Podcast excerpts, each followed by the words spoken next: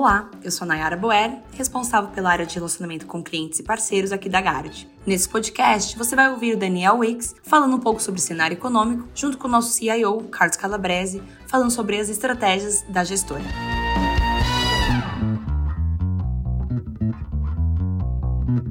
Boa tarde, pessoal. Obrigado, Nayara. Bom, antes da gente começar o call, só assim, reforçar que acho que todos a essa altura já, já viram as novidades aí sobre o acordo que a gente é, assinou com, o Multimesas do Itaú, que vai propiciar a ida de boa parte da equipe e a transferência dos fundos, uma integração total lá na plataforma, que é uma plataforma premium, já madura, bastante conhecida e que nos deixa assim, bastante satisfeitos. Um, um dia que assim, implica em vários pontos positivos, blinda a equipe, cresce os ativos under management, pluga a Guard numa, numa estrutura mais robusta.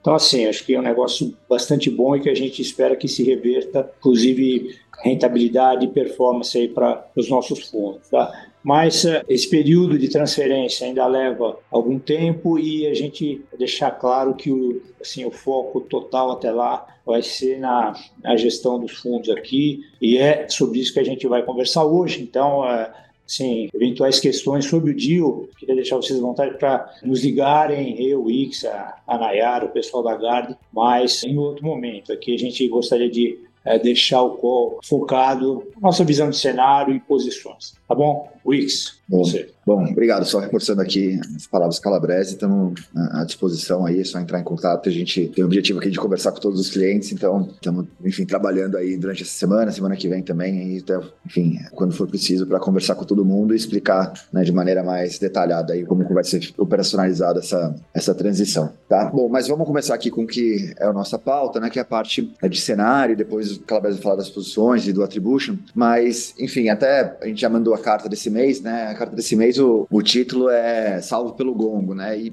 assim, é mais ou menos isso que a gente tem visto o mundo, né? A gente tinha tido um, turbulências no mercado aí, com a Treasury subindo, etc e tal, e aí a gente teve uma sequência de dados mais favoráveis nos Estados Unidos, né? Que trouxe aí um... abriu uma janela aí mais positiva para o final, né? Para esse final de ano, principalmente para quando a gente pensa em Brasil, né? Brasil a gente tem uma coleção de dados, de notícias ruins, né? Principalmente vindo do fiscal, e eu vou falar mais sobre isso, mas, né?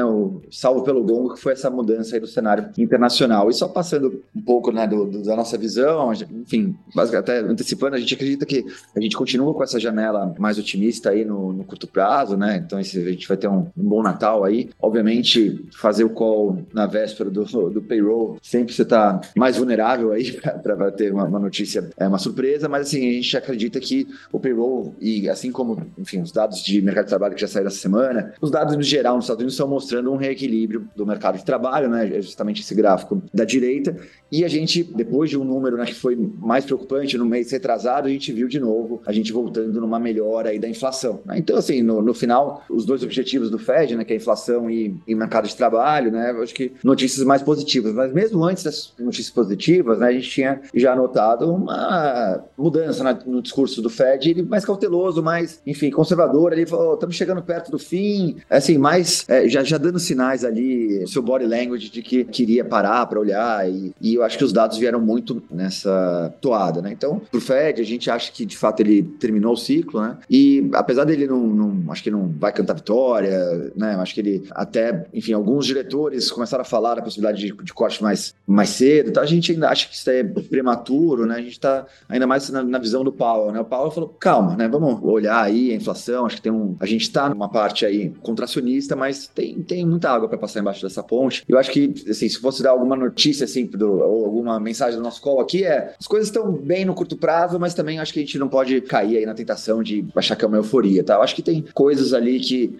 são notícias boas de curto prazo, mas no médio prazo a gente ainda continua achando que tem coisas que a gente tem que estar tá atento, tá? Principalmente ainda falando nos Estados Unidos, né? A gente continua vendo a questão fiscal dos Estados Unidos preocupante. E aí é um pouco do que a gente vê assim no Brasil, né? No Brasil a gente tem uma inflação que melhora, mas uma fiscal que piora. E assim, no, curto prazo acho que a inflação manda, né? Mas você consegue ter uma melhora de curto prazo na inflação, mas quando eu olho os fundamentos subjacentes da economia, assim, não, não fico tão confortável de achar que, sabe, essa luta da inflação tá ganha. E aí você pode perguntar, pô, mas se você tá pessimista com o fundamento, o que que tá acontecendo que a inflação não tá seguindo o fundamento? E aí Eu acho que no pós-pandemia, assim, a gente teve um, uma alta da inflação muito grande, né, pelos choques primários, né, de commodities, energia, bens industriais, aí depois a reabertura, tudo isso daí, assim, veio numa... É difícil modelar isso daí, né, são choques que você não, não modela. E aí, ao longo do tempo, a gente teve os efeitos secundários disso daí, né? Pô, todas as políticas super né, expansionistas, monetário e fiscal, com choques super altistas, isso aí foi né, meio que uma, uma toada muito forte aí, se propagou muito para a economia. E aí a gente começou a ver, a, enfim, os choques contrários, né, ou pelo menos você tirando esses choques. Então o petróleo voltou, alimentos voltaram, os, os choques de, nas cadeias melhoraram para caramba e tal. E aí eu acho que a gente está meio que nos efeitos secundários positivos, né? A gente sempre fala do, dos, efe, né, dos efeitos de segunda ordem, que são negativos, mas a gente tem, assim, o, se o choque é, é, benigno, né, você também tem efeito, a inércia cai, porque o 12 meses, né,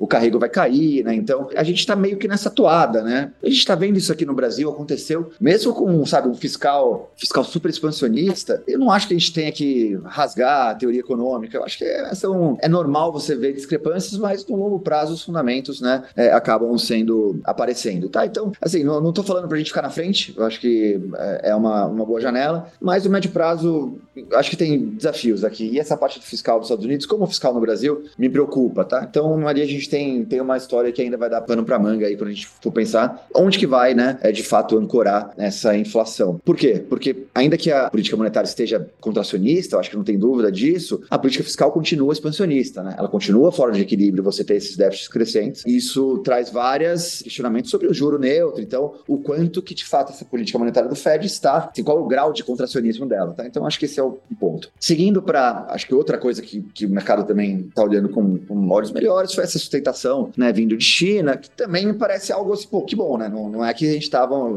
abrindo um, um, buraco aí né, dentro do poço, né? Já chamam um sapão, não. Acho que né, deu meio que uma organizada, o governo deu sinais aí de reação, tentando dar um floor, mas também não é que é um cenário super né, positivo quando a gente olha para o ano que vem, mas o fato é que deu uma sustentação para pulmões e isso também ajuda esse é, final de ano aí, principalmente quando a gente olha a Latam, né? E, enfim, acho que o, o, o rally que a gente teve é, recente, acho que também é ajudado aí por essa sustentação quando a gente pensa aqui Brasil, minério de ferro, enfim, rodando aí é, em níveis acima de 130. Então, acho que também tiveram boas notícias, mas me parece muito também muito mais aí de curto prazo do que é, de, sabe, de médio e longo prazo estrutural, tá?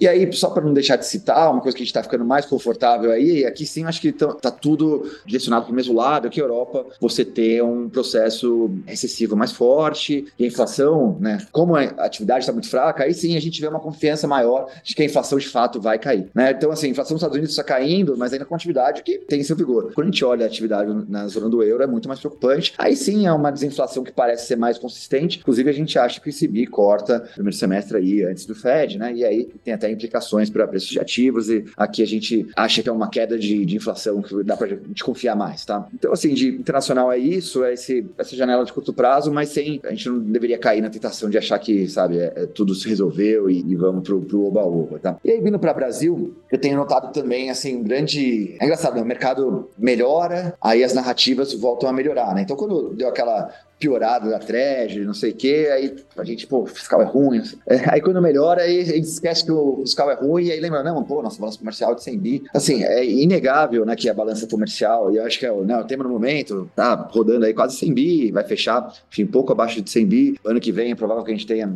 um superávit, né, estrondoso, 80 bi, uma coisa como, né, desse tipo, tá, tá, revisando agora. Assim, a gente tem destaques muito positivos, só a soja, quase 70 bi, a gente teve mais 30 e tantos bi de, de minério de ferro, 20 e tantos de complexo carnes, 20 de, de petróleo. Petróleo você continua né, produzindo mais, crescendo a produção. Tem uma história legal aí de longo prazo. E isso, assim, em grande medida, essa balança comercial foi a grande melhora do nosso setor externo. Né? Então, quando a gente olha a conta corrente da direita, né, ele melhora aí no ano cerca de 1,2 do PIB, que é justamente a melhora do, da, da balança comercial aí, que sai de 60 e pouco vai para 100. Isso Acho que tem uma parte estrutural, a gente é um grande produtor de commodities e tal, mas você acaba ficando vulnerável. Se só uma coisa está sustentando a sua melhora, se você tiver uma virada no mundo, o preço de commodities cair muito, sabe? Você, você tá meio, você tá com, com, com, todos os ovos numa cesta só, tá? De novo, não acho que é para ficar na frente dessa melhora da balança comercial, acho que tem uma história legal aí, mas quando uma melhora muito concentrada, eu tendo também a desconfiar. Porque quando a gente olha o resto, né? Então aqui a gente está olhando conta corrente, de fato, muito melhor. Mas assim, toda melhora é da balança comercial, o resto do conta corrente continua com déficit sem melhorar, né? E eu acho que faz sentido, porque o PIB está crescendo bem, e então você tem uma absorção interna mais forte, isso daí vaza, né, com aumento aí de consumo de bens e serviços. A parte de bens, ela, né, a balança sobe porque ela é muito mais compensada por esse aumento estrondoso de, de exportação de commodities. Por outro lado, a, a, de serviços, né, a gente continua vendo uma deterioração aí marginal da conta corrente ex-balança, né, tirando a parte da balança. E na parte financeira, né, assim, tem acontecido,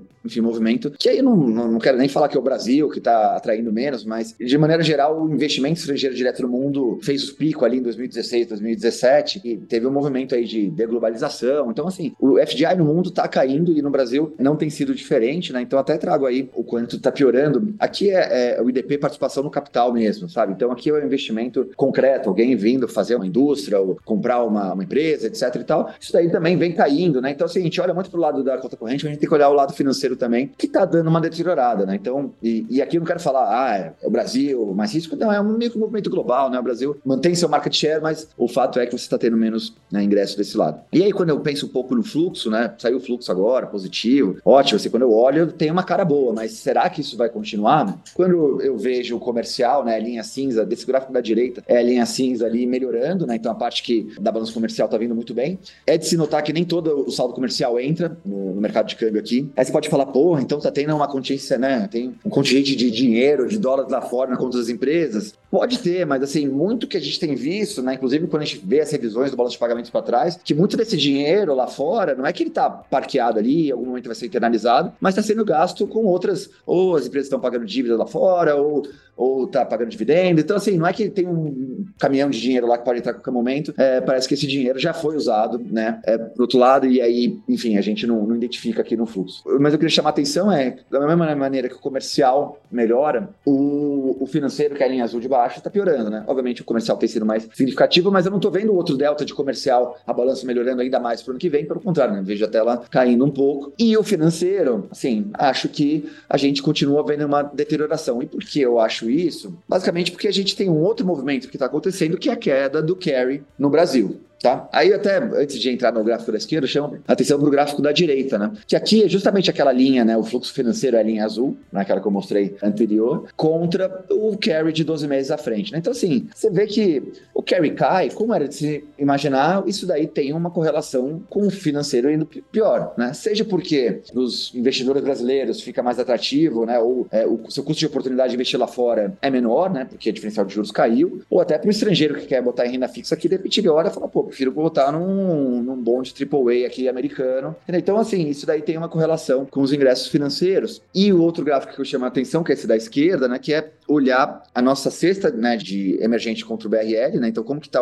a performance do real relativa, essa linha cinza. Tá, então, quando ela sobe, essa linha cinza, quando ela sobe, ela tem uma. O real está underperformando, né? Tá piorando em relação aos pares, e quando ela cai, ela está melhorando, né? Então, assim, a gente vê que a história geral é que de 2017 até 2020, a gente teve uma. Né, o real foi performando muito mal, e depois a gente teve uma melhora ali de meados de 2020, 2021 até agora, né? Sendo que assim, a grande melhora ficou ali até 22, né? Então, o que acontece aqui, e aí a outra linha que é justamente colocar também o carry, né, em azul. E aí o que, assim, chama atenção é que, assim, esse, a linha azul, né, o, o eixo dela é da esquerda, né, então 4%. O 4% é meio linear de diferencial de juros, né, de, do carry aqui mesmo, é meio o linear que a gente tem quando você passa desse 4%, geralmente quando você começa a ter uma intensificada da underperformance do real, tá? Não tô falando que assim, o real vai começar a underperformar que nem louco só porque passou disso daí, não, é só pra gente ter um pouco de perspectiva que existe ali, né, quando, quando a gente continuou a cair aqui o diferencial de juros, foi justamente né, o período lá, 18,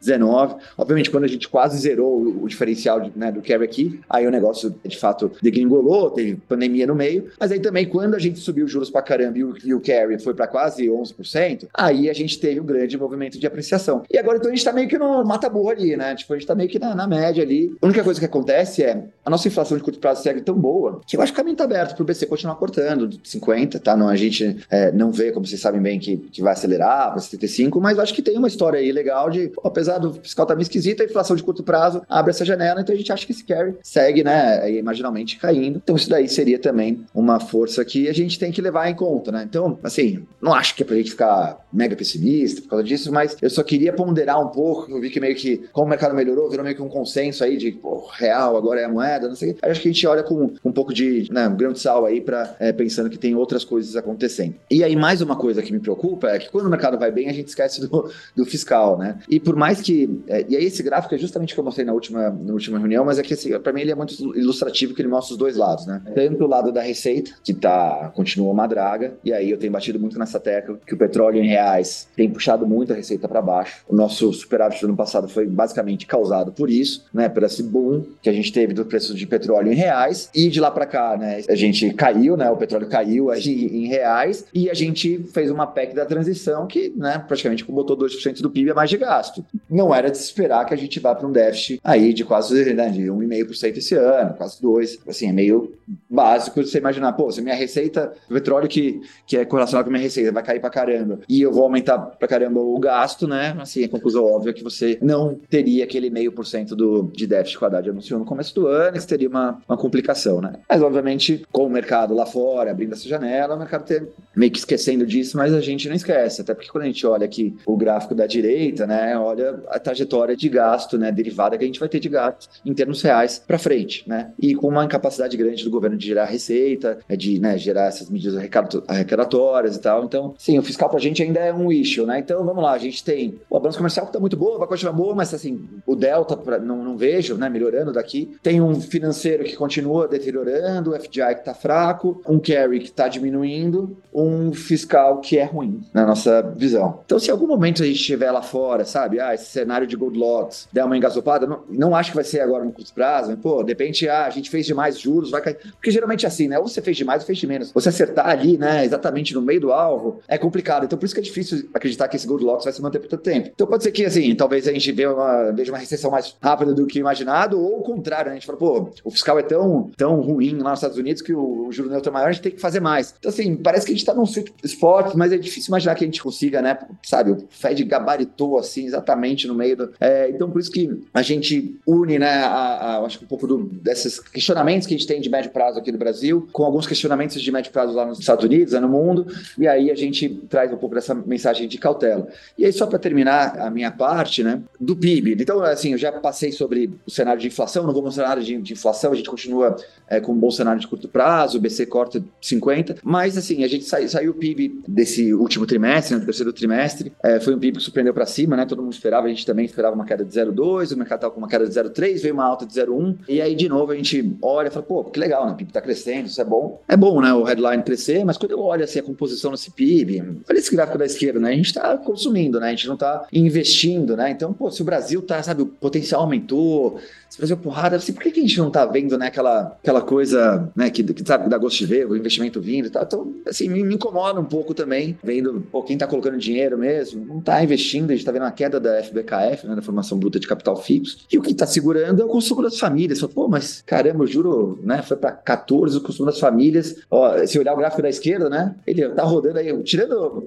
é, da direita, desculpa, tirando o, o último trimestre do ano passado, assim, tá reloginho, né, em 1%, 1% é 4% analisado de consumo, é muito consumo, né, então, o que que tá acontecendo, qual é a explicação com o juro alto? É o fiscal, né, os caras estão transferindo dinheiro que nem doido, o Bolsa Família mais do que triplicou, né, não, na verdade saiu de 30 e poucos bi para 170 bi, o BPC cresce desordenadamente, a fila no INSS está descontrolada, assim, é um governo que gasta vida, né? E, assim, eu entendo o mercado um pouco nesse oba mas me preocupa porque a conta uma hora chega. A gente viu já em outras oportunidades, né? Acho que o governo Dilma aí foi uma... Acho que tá um vívido na memória de todo mundo, né? Uma hora a conta chega, né? Então, é tudo para dizer que, sim, tem momentos, né? Acho que tem que aproveitar quando o mercado vai muito pro lado pessimista também, aí dá uns respiros vindo lá de fora, né? E aí eu acho que a gente até conseguiu surfar um pouco bem isso daí, mas Eu acho que tem que, às vezes, também tirar um pouco o time de campo olhando e falar: olha, também não é que aqui virou a Suíça e, e, e vamos que vamos. Né? Então, é um pouco de, de uma mensagem de, de, cautela aí, porque tem muito, muita coisa acontecendo aí que, por mais o mercado escolha, né, no curto prazo, não olhar, a gente continua olhando aí e nos preocupando, tá? Mas, enfim, da minha parte é isso e passo aqui para o Calabrese seguir com o nosso, nosso call, tá? Obrigado, Ix. Bom, aqui em relativo ao nosso portfólio, Acho que quem estava no call passado se lembra que, no, assim, faltando dois dias para acabar o mês de outubro, o Lula veio com a história de matar a meta fiscal zero, né, que gerou, acabou gerando um estresse grande no mercado nos últimos dois dias do mês. Né? E a gente também aqui falou que, como das outras vezes em que ele estressou o mercado, a gente estava esperando que, assim, vai ficar o dito pelo não dito e o mercado vai se acomodar como se acomodou das outras vezes. É, então a, a, gente acabou segurando, né? O, o efeito tinha sido grande na nossa posição de juros local.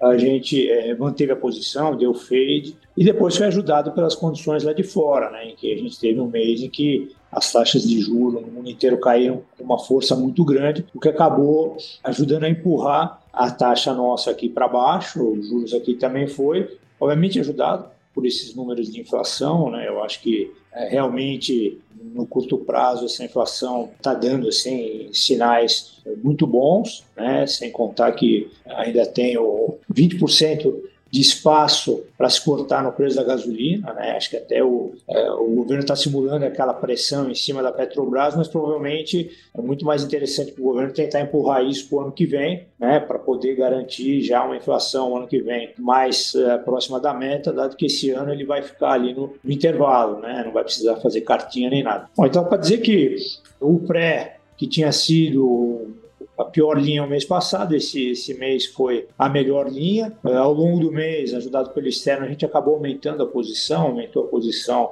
no pré, no nominal, e começou a pôr um pouco de, de, de posição na parte de juro real também. Só que com todos esses problemas aí, acho que o Wix salientou muito bem, a gente tem procurado calibrar nossa posição assim muito focada na inflação, né? Ou seja, a gente está mais é, posicionado para o curto prazo, ou seja, tentando antecipar que, embora não trabalhamos com aceleração, mas que o BC vai cortando de 50 em 50 e quase que essa, essa posição que é curta nossa, é, grande mais curta, ela vai quase como numa cru, né? Vai a cada reunião vai abrindo espaço para ela poder cair um pouco mais, já está hoje em 9,47, né, o, o, ponto mais baixo da curva. A gente tem como target em torno de 9, e aí vamos ver se, se realmente a inflação, a gente teve uma queda de commodities muito grande recentemente, ontem principalmente, então, tudo isso acaba, de repente, jogando a inflação talvez um pouco mais para baixo. Então, a gente fica confortável com a posição mais num, num tenor aí um pouco mais curto, porque continuamos preocupados na parte mais longa com esses desequilíbrios todos é, que a gente vê no, no fronte fiscal. Né? O negócio fiscal, você nunca sabe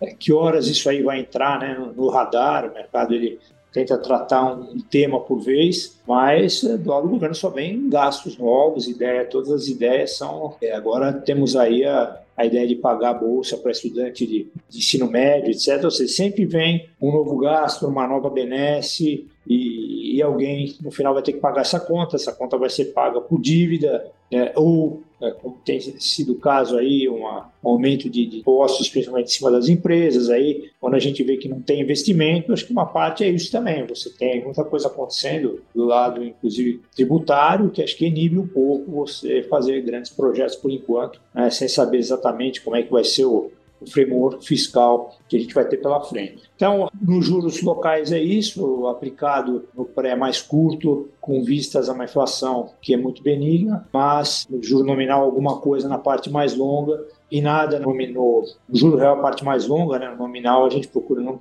não alongar justamente porque acho que uma hora esse, esse fiscal pode entrar no tema. A segunda, sim, segunda linha que também Mês passado eu me lembro comentei, poxa, queimamos aqui um pouco a largada, a bolsa a gente entrou um pouco cedo demais, mas acreditava que ela estava barata, que tinha que que fazer aí um, um catch-up e, e, isso aconteceu mês passado. Né? Então, foi um mês em que a linha de, de ações teve aí uma boa contribuição. Obviamente, é, aquela posição que a gente é, tinha montado no mês de outubro se manteve na, na, ao longo do mês de novembro, mas é, foram feitas novas posições lá fora. Então, quando a gente olha esse resultado, 60% veio de posições globais, né? S&P e, e, Russell, e o resto na posição que a gente já tinha montado aqui no Brasil. Na parte lá de fora, tiveram posições direcionais, mas também tiveram trades importantes na parte de volatilidade, uma estrutura muito boa do Russell que a gente montou antes do rally, né? e aí à medida que o, que o rally foi, foi acontecendo e foi muito forte, a vol foi subindo a gente foi ficando cada vez mais comprado em vol, então isso acabou representando um resultado importante nessa linha de, de ações. Hoje a gente voltou a praticamente tem um direcional ainda bem pequeno, mas assim a gente monetizou boa parte das posições, né? ainda sobra alguma coisinha lá fora e aqui, mas é, bem menor agora, porque a gente acha que sim, é, bolsa 127 já não é o 115 que a gente está vendo mês passado, e lá fora também, perto de 600, acho que você costuma, começa a ter aí talvez uma maior dificuldade de manter o movimento de alta, até porque, quer dizer, olhando o, o guideline dos CFOs das empresas ali fora, das grandes empresas, é, sim, tem uma certa agora convergência em um cenário que vai ser um cenário de crescimento baixo ou sem crescimento. É para isso que as empresas estão se preparando. Né? Então, eu acho que se é para ter um crescimento baixo ou não ter crescimento, provavelmente as empresas vão perder algum poder de price power que elas tinham, né? Assim, elas se mantiveram, conseguiram subir a margem nesses dois anos. Né? Então, acho que basicamente você pode ter ali um crescimento vinculado ao crescimento do PIB nominal, né? E acho que, portanto, o crescimento dos anos não vai ser um grande crescimento, portanto o upside começa a ficar limitado. Essa é um pouco a razão pela qual a gente reduziu bem agora as, as posições de bolsa. Pois, cupom cambial, apesar de ter sido um mês em que ele, ele ficou assim um pouco de lado, né, é, em termos de, de resultado. Do DART? É, do cupom. Não sei, porque o cupom desse não deu tudo isso não. Ele, ele vinha bem e no final do mês deu uma deu uma equilibrada aí, mas o fato é que a gente está carregando a posição do cupom bem, toda arrediada com, com, o mercado lá de fora, sem direcional, mas com trades de curva e, e que assim, estão calibrados. Como assim, a gente imunizou o risco da curva americana, a gente imunizou, assim, a gente tirou o direcional, a parte do posicionamento em curva é, subiu bastante. Então a gente aumentou a posição dessa forma, em, em, play de curva. E realmente aquela, na nossa, nossa, nossa visão foi uma certa distorção de final de mês, também começou a voltar esse mês, o cupom esse mês de dezembro está apresentando um resultado, um resultado bom aí, ajudando o fundo. Na parte de, depois, algumas linhas que ficaram de lado aí, commodities, cross, não tem muito o que comentar, Acho que teve a volta do sistemático, foi um mês melhor para o sistemático, né? porque no final você teve tendências maiores ao longo do mês, o que vinha assim, dificultando a vida do sistemático é que a bola estava muito alto e, e, os movimentos iam e voltavam, iam e voltavam, Acho que esse mês deu aí para praticamente todas as, as linhas dentro do sistemático tiveram resultado positivo, tá? E aí as linhas que foram mal foram as linhas meio que se comportaram ao contrário do mês anterior, né? Então acho que na parte lá de fora a gente não teve grandes mudanças, mas o que, que a gente continua nos Estados Unidos aplicado nos cinco anos, que deu ganho, mas tomada inclinação do 2 com 10 que perdeu e comprada inflação que também perdeu, né? A inclinação ela caiu 15 pontos ao longo do, do mês, a curva do 2 com 10 freteou 15 pontos e, e, a inflação caiu 20, né? Então foi uma, um movimento grande e esse mês caiu mais um pouco agora, esse, esse, com esse movimento forte do petróleo das commodities, o, a inflação de um ano lá está abaixo de 2%. Tá? Essa posição a gente aumentou um pouco agora, tá? Nesse abaixo de 2%. A gente acha que até como um hedge para o portfólio funciona bem, tem uma posição comprada inflação em 2%, um pouco abaixo até, tá? dado que a gente está aplicado nos 5 anos. E a outra posição que também jogou contra foi o, o juros no Japão, né, os 10 anos que a gente está tomado no Japão, e que é, também acho que pelo que aconteceu no resto do mundo, a taxa do Japão lá caiu 21 pontos uh, ao longo do mês de, de, outubro. O interessante é que hoje ela está subindo 14. O que, que aconteceu essa noite? Coisas do Japão, foi a primeira vez que o presidente do Banco Central lá começou a falar em mudança na taxa. Né? o Japão hoje é o único país que tem a taxa negativa, ainda tem a taxa básica lá menos 0,10, e antes só se falava no máximo em deixar o controle da curva, né, que ele tem controlado ali o nível dos 10 anos, embora ele flexibilizou esse controle, mas no discurso dessa noite ele falou já em mudança de taxa e se preparar para isso. É, e o que acontece foi que os juros lá subiu, subiram 14 pontos, o IEM está se apreciando hoje quase 3%, chegou a 4% ao longo do dia aí. Então, assim, eu acho que no final é uma posição que a gente vem carregando e vai continuar, porque ele vai ter que em algum momento abandonar esse, esse juro negativo e talvez abandonar um pouco essa retórica que foi a do Powell lá atrás, né, que é essa, essa inflação acima do target é transitória, a gente ainda não vê essa inflação é, se ancorando acima do nosso target como a gente quer, só que ele está falando disso, acho que já são, não sei, 18 meses em que ela está bem acima do target dele. Então, acho que ele tem que se preparar isso é uma das, assim, quando a gente pensa o ano que vem, pode ser uma das, das turbulências que nos esperam, né? Porque o Japão ainda é um G3, né? Uma economia, a terceira maior economia do mundo, com um mercado de, de dívida muito grande, com uma poupança muito grande. O japonês investe Sim, no mundo inteiro são grandes detentores de papéis uh, governamentais americanos, europeus, etc. Então, uh, uma turbulência lá. Por isso que ele vai né? aquele estilo japonês, cuidado, fala em taxa, mas fala, poxa, mas a inflação ainda não está indo, aquele mesmo estilinho deles, né? uma lá, uma cá, mas uh, sinalizando, né? tentando sinalizar sem criar tumulto, mas eu acho que assim pode ter sim turbulências ligadas à mudança de regime lá no Japão. E por moedas, quer dizer, a gente é uma linha que a gente vê é a pior linha nossa no, no ano e basicamente a parte que, que, contribui negativamente é o dólar real, né? Uma posição que a gente continua carregando. Acho que assim, o Wix não é que ele fez todos os comentários que ele fez para justificar a posição, mas, é, mas é verdade que a gente, quando pensa é, na nossa, no nosso posicionamento Brasil, em que a gente acha que tem fatores de momento que fazem com que o mercado esteja aí de bom humor, mas assim a gente vê muitas coisas que não nos agradam e, portanto, a gente quer ter alguma, algum tipo de se não rede, algum tipo de posição aí com relação ao Brasil. Dado que a gente tem é, um pouco de bolsa comprada, já foi mais, mas tem um pouquinho. É, temos uma posição grande nos juros. A gente quer ter alguma coisa que pudesse assim nos proteger se uma hora a narrativa mudar e o mercado começar a prestar um pouco mais de atenção em todos esses problemas, principalmente do, lado fiscal de gasto. Assim, é, um exemplo foi hoje, né, no, no noticiário, uh, o governo comemorando que, poxa, eu vou conseguir arrecadar 10 bi com pagamento de precatórios. Ele vai subir a dívida em 100 bi e aí está contente que vai arrecadar 10. Só que os outros 100 ali ele não conta e os juros que ele vai ter que pagar sobre os outros 100 bi que vão incorporar na dívida também é, não é levado em conta. Então, algumas coisas bem preocupantes. Mas é isso. O real, então, foi um mês que se valorizou quase 3%, acabou gerando perda na linha. As moedas a gente ganhou um pouco, né, mas não o suficiente para compensar o real. Ganhamos no, no dólar australiano, ganhamos no peso mexicano. Assim, tem sido uma, uma linha de contribuição importante o peso mexicano esse ano. E perdemos na, naquela. Tinha colocado um trade de, de carry aí, de é, long a rupia indiana e, e, e vendido no dólar de Taiwan. Esse andou contra, andou muito rápido, a gente assim, é, resolveu fechar essa posição. Então hoje o que a gente tem é ainda comprado um dólar real, mais vendido dólar contra o México, contra a Austrália, contra o Ien, né, contra o Japão e contra e numa proporção que a gente meio que vara ajustado, a gente cobre esse, esse risco do real com essas outras moedas, né? E deixa o real aí como um, vai, um head para riscos uh, de, de, gestão do governo. Tá? Então, acho que, acho que é isso, os principais comentários que eu tinha para fazer. Né? Então, vamos ficar aí, se tiverem perguntas em relação ao, ao portfólio,